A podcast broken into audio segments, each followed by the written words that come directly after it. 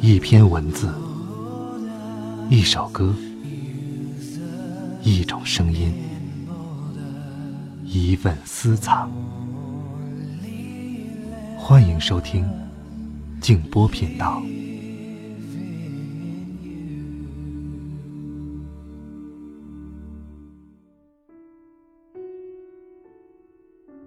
你活着的时候应付不了生活。就应该用一只手挡开点笼罩着你命运的绝望，同时，用另一只手记下你在废墟中看到的一切。晚上好，朋友们，欢迎来到静波频道，我是静波。刚才这段话出自作家弗兰茨·卡夫卡。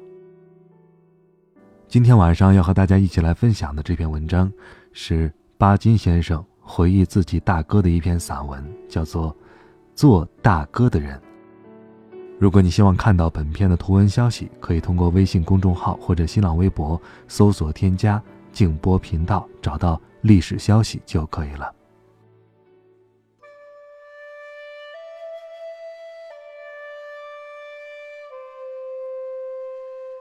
我的大哥生来相貌清秀，自小就很聪慧。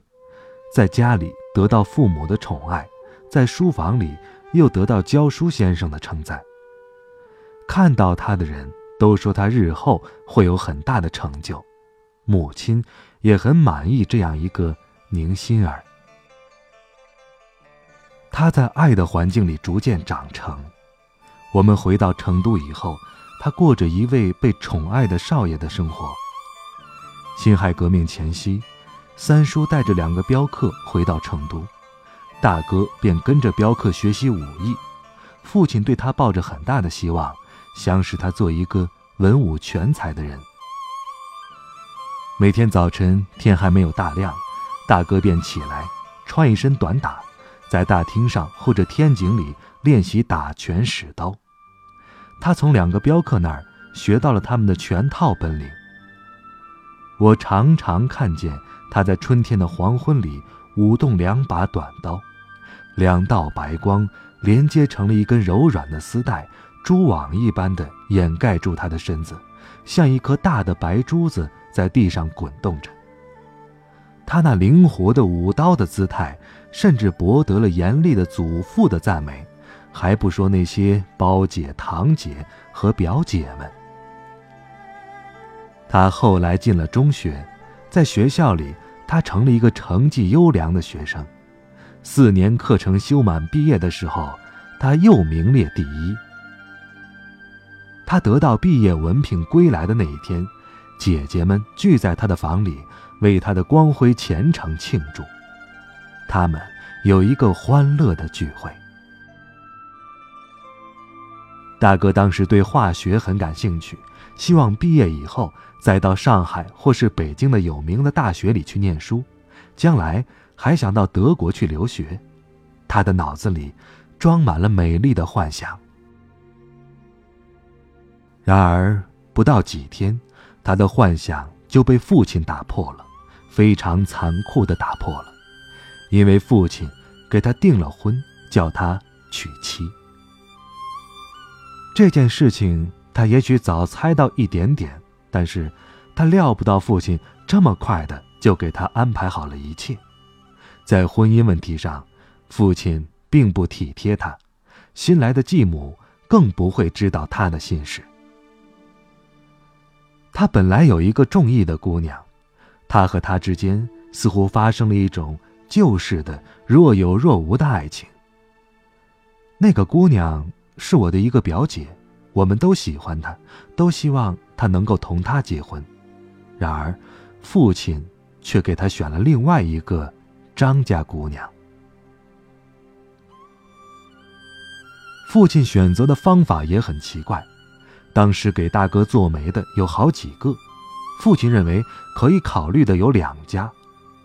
父亲不能够决定这两个姑娘中间究竟哪一个更适宜做他的媳妇。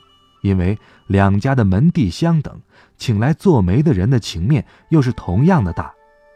后来，父亲就把两家的姓氏写在两方小红纸块上面，揉成了两个纸团，捏在手里，到祖宗的神主面前诚心祷告了一番，然后随意拈起了一个纸团。父亲拈了一个张字，而另外一个毛家的姑娘就这样被淘汰了。据说，母亲在的时候。曾向表姐的母亲提过亲事，而姑母却以自己已经受够了亲上加亲之苦，不愿意让女儿再来受一次的理由拒绝了。这是三哥后来告诉我的。抓阄的结果，我却是亲眼看到的。大哥对这门亲事并没有反抗，其实他也不懂得反抗。我不知道他向父亲提过他的升学志愿没有，但是我可以断定，他不会向父亲说起他那若有若无的爱情。于是嫂嫂进门来了，祖父和父亲因为大哥的结婚，在家里演戏庆祝。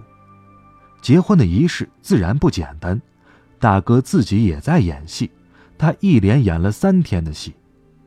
在这些日子里。他被人保爱着，像一个宝贝；被人玩弄着，像一个傀儡。他似乎有一点点快乐，又有一点点兴奋。他结了婚，祖父有了孙媳，父亲有了媳妇，我们有了嫂嫂，别的许多人也有了短时间的笑乐。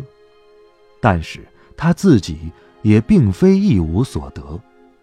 他娶了一个体贴他的温柔的姑娘，她年轻，读过书，他会作诗，会画画。大哥满意了，在短时期中，他享受了以前所不曾梦想到的种种乐趣。在短时期中，他忘记了他的前程，忘记了升学的志愿，他陶醉在这个少女的温柔的抚爱里，他的脸上。常带着笑容，他整天躲在房里陪伴他的新娘。他这样幸福的过了两三个月。一个晚上，父亲把他唤到面前，吩咐道：“你现在接了亲，房里添出许多用钱的地方。可是啊，我这两年来入不敷出，又没有多余的钱给你们用。”我只好替你找个事情，混混时间。你们的零用钱，也可以多一点嘛？父亲含着眼泪，温和的说下去。他娓娓的应着，没有说一句不同意的话。可是回到房里，他却倒在床上，伤心的哭了一场。他知道，一切都完结了。一个还没满二十岁的青年，就这样走进了社会。他没有一点处事的经验，好像划了一只独木舟驶进了大海。不用说，狂风大浪在等着他。在这些时候，他忍受着一切，他没有反抗，他也不知道反抗。月薪是二十四元，为了这二十四个银元的月薪，他就断送了自己的前程。然而，灾祸还不曾到止境。一年以后，父亲突然死去，把我们这一房的生活的担子放到他的肩上。他上面有一位继母，下面有几个弟弟妹妹。他埋葬了父亲之后，就平静地挑起了这个担子来。他勉强的学着上了年纪的人那样来处理这一切。我们这一房人的生活费用，自然是由祖父给的。父亲的死引起了我们大家庭第一次分家。我们这一房除了父亲自己购置的四十亩田之外，还从祖父那儿分到了两百亩田。大哥用不着操心这方面。然而，其他各房的仇视、攻击、陷害和暗斗，却使他难于应付。他永远平静地忍受着这一切，不管这仇视、攻击、陷害和暗斗愈来越厉害，他只有一个办法：处处让步，来换取暂时的平静生活。后来，他的第一个儿子出世了，祖父第一次看见了重孙，自然非常高兴。大哥也感到了莫大的快乐。儿子是他的亲血骨，他可以好好的教养他，在他的儿子的身上实现他那被断送了的前程。他的儿子一天一天的长大起来。是一个非常聪明可爱的孩子，得到了我们大家的喜爱。接着，五四运动发生了，我们都受到了新思潮的洗礼。他买了好些新书报回家，我们三弟兄和三房的六姐，再加上一个乡表哥，都贪婪地读着一切的新的书报，接受着新的思想。然而，他的见解却比较温和。他赞成刘半农的作揖主义和托尔斯泰的无抵抗主义，他把这种理论和我们大家庭的现实环境结合了起来。他一方面信服新的理论，一方面依旧顺应旧的环境生活下去。顺应环境的结果，就是他逐渐变成了一个有两重人格的人，在旧社会、旧家庭里。他是一位木气十足的少爷，在他同我们在一块谈话的时候，他又是一个新青年了。这种生活方式是我和三哥所不能够了解的，我们因此常常责备他。我们不但责备他，而且时常在家里做一些带反抗性的举动，给他招来祖父的更多的责备和各房的。更多的攻击与陷害。祖父死后，大哥因为做了成重孙，变成了明枪暗箭的目标。他到处磕头作揖，想讨好别人，也没有用处。同时，我和三哥的带反抗性的言行，又给他招来更多的麻烦。我和三哥不肯屈服，我们不愿意敷衍别人。也不愿意牺牲自己的主张。我们对家里一切不义的事情都要批评，因此常常得罪叔父和婶娘。他们没有办法对付我们，因为我们不承认他们的权威。他们只好在大哥的身上出气，对他施加压力，希望通过他使我们低头。不用说，这也没用。可是大哥的处境就更困难了，他不能够袒护我们，而我们又不能够谅解他。有一次，我得罪了一个婶娘，她诬陷我打肿了她独子的脸颊，我亲眼看见她自己在盛怒当中把我那个堂弟的脸颊打肿了，她却牵着堂弟去找我的继母讲理。大哥要我向他赔礼认错，我不肯；他又要我到二叔那儿去求二叔断公道，但是我并不相信二叔会主张公道。结果他自己代我赔礼认了错，还受到了二叔的申斥。他后来来到我的房里，含着眼泪讲了一两个钟头，惹得我也淌了泪，但是。我并没有答应以后改变态度。像这样的事情是很多的，他一个人平静的待我们受了好些过，我们却不能够谅解他的苦心。我们说他的牺牲是不必要的，我们的话也并不错，因为即使没有他带我们受着成提了一切，叔父和婶娘。也无法加害到我们的身上来，不过麻烦总是免不了的。然而，另一个更大的打击又来了，他那个聪明可爱的儿子还不到四岁，就害了脑膜炎死掉了。他的希望完全破灭，他的悲哀是很大的。他的内心的痛苦已经深到使他不能够再过平静的生活了。在他的身上，偶尔出现了神经错乱的现象，他称这种现象叫做“痰病”。幸而他发病的时间不多，后来他居然帮助我和三哥同路离开了成都，以后又让我单独离开了中国。他盼望着我们几年之后学到一种专长，就回到成都去兴家立业。但是我和三哥两个都违背了他的期望。我们一出川就没有再回去过，尤其是我，不但不进工科大学，反而因为到法国的事情，写了两三封信去跟他争论，以后更走了与他期望的相反的道路。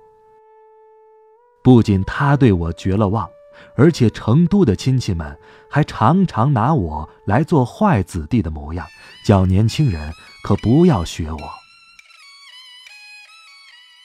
我从法国回来的第二年，他也到了上海，那时三哥在北平，没有能够来上海看他。我们分别了六年，如今又有机会在一起谈笑了，两个人都很高兴。我们谈了别后的许多事情，谈到了三姐的惨死，谈到二叔的死，谈到家庭间的种种怪现象。我们弟兄的友爱，并没有减少，但是思想上的差异却更加显著了。他完全变成了旧社会当中的一位诚实的绅士了。他在上海只住了一个月。我们的分别是相当痛苦的。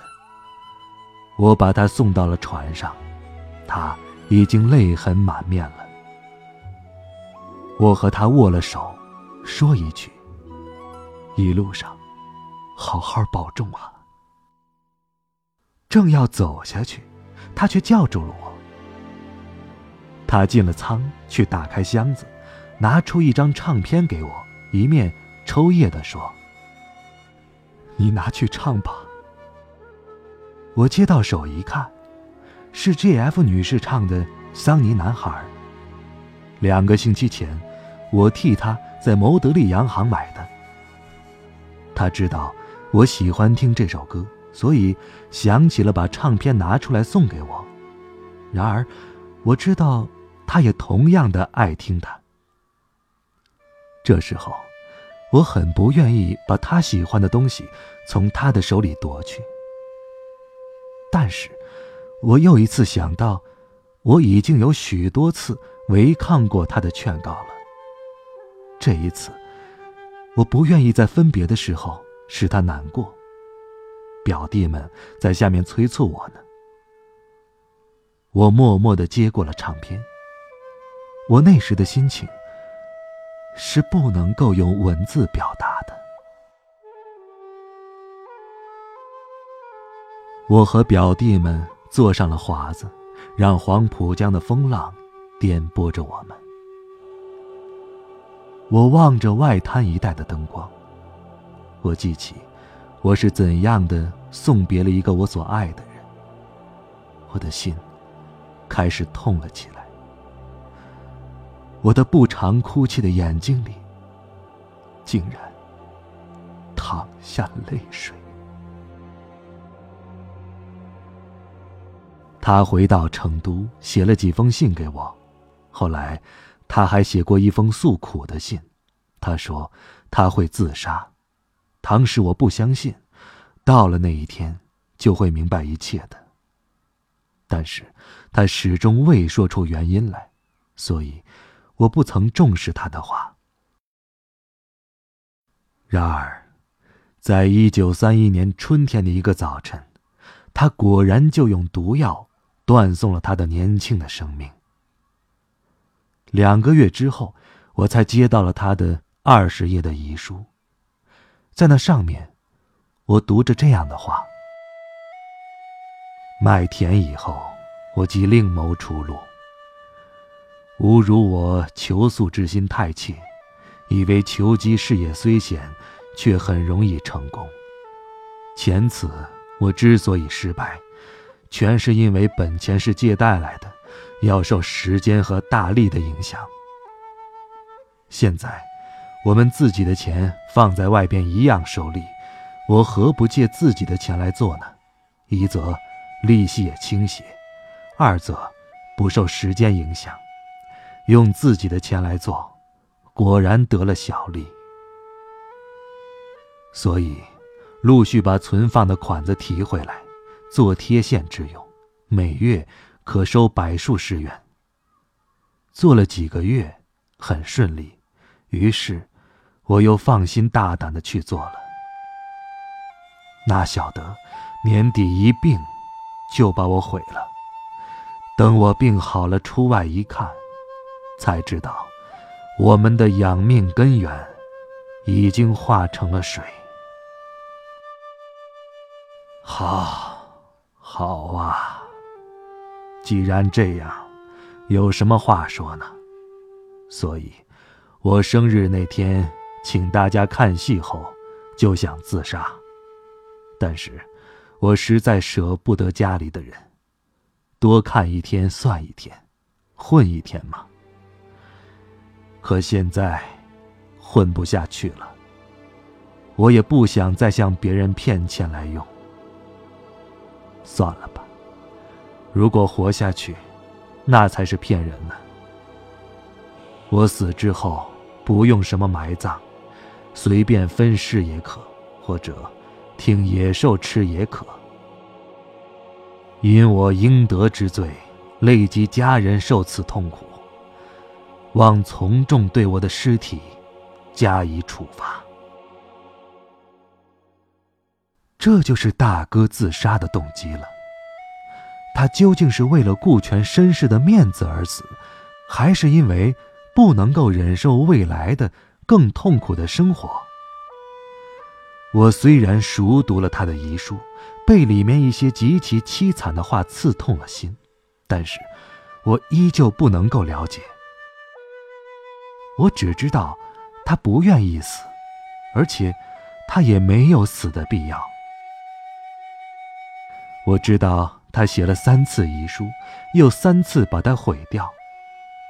大哥，终于做了一个不必要的牺牲者而死去了。他这一生，完全是在敷衍别人，任人拨弄。他知道自己已经逼近了深渊，却依旧跟着垂死的旧家庭，一天一天的陷落下去。终于到了完全灭顶的一天，他便不得不像一个诚实的绅士那样，拿毒药做了他唯一的拯救了。他被旧礼教、旧思想害了一生，始终不能够自拔出来。其实，他是被旧制度杀死的，然而这也是咎由自取。在整个旧制度大崩溃的前夕，对于他的死，我不能有什么遗憾。然而，一想到他是悲惨的一个，一想到他对我所做的一切，一想到我所带给他的种种痛苦，我就不能不痛彻的感觉到，我丧失了一个爱我最深的人了。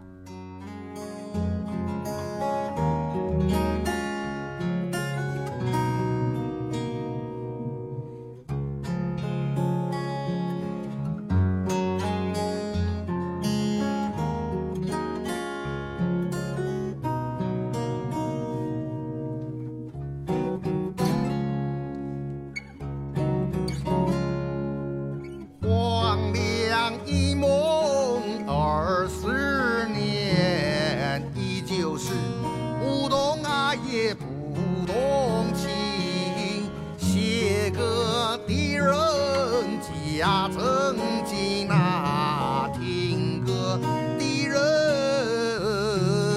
最无情。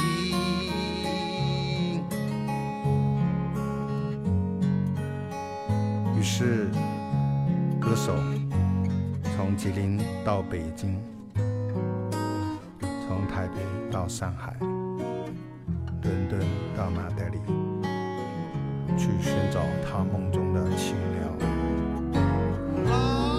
但不知道怎么开始，也不知道要怎么样结束的旅程。他发觉这世界有点假。可我莫名的爱上了他。